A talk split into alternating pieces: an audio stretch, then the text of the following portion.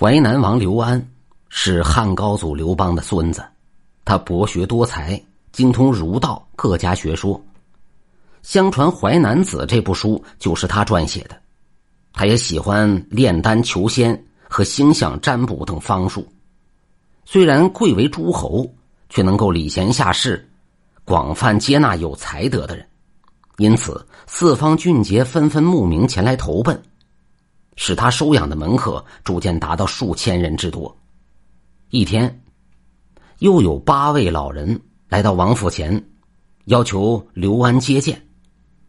门官见他们个个须眉雪白、老态龙钟，就说：“我们大王需要的人才，最好是有延年益寿、长生不老之术的高人，其次是博古通今、悟彻经义的大儒。”再就是力能扛鼎、降龙伏虎的壮士，你们这样的年纪，走路还要人照顾，对大王有什么好处啊？我是不敢去通报的。老人们笑着说：“哈哈哈哈！听说大王一向礼贤下士，只要有人来访，他在吃饭时会马上放下碗筷，洗头时。”也会握着头发出去见客，现在看来并不可信。既然他怕见老朽，那我们就把年纪减轻一些吧。这话音刚落，八个老人一下子都变成了十四五岁的少年，头上用青丝扎成小辫儿，个个脸色像嫣红的桃花。这门官见了，大吃一惊。马上三两步跑进堂内禀告去了。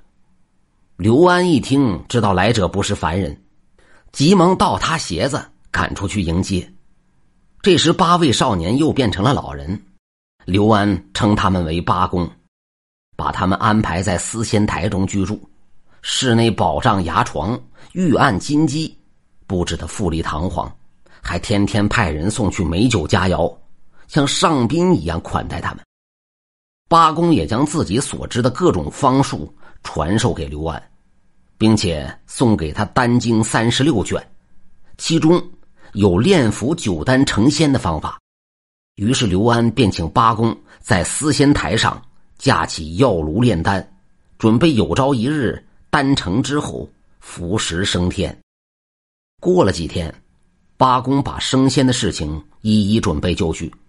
便陪随刘安和家眷以及一部分亲信门客登上寿春北山，先行祭天之礼，将带去的金器埋入地中，然后八公取出酒丹给刘安和其他人服食。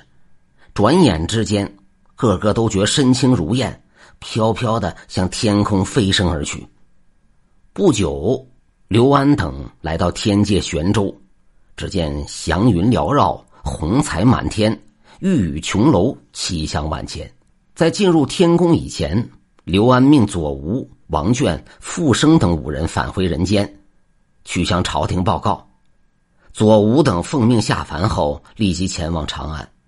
汉武帝亲自把他们招到殿前，详细询问了淮南王刘安升仙的事情，不由懊丧万分的叹息说：“唉，假如朕也能像淮南王。”白日升仙的话，那么我看这个天下就像脱掉脚上的鞋一样。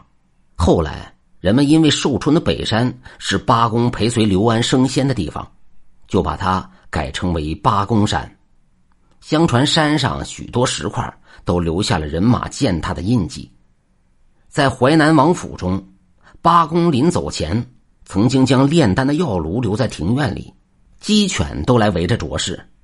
结果也跟着升了天。古代俗语“一人得道，鸡犬升天”，也就是从这个神话传说概括而来的。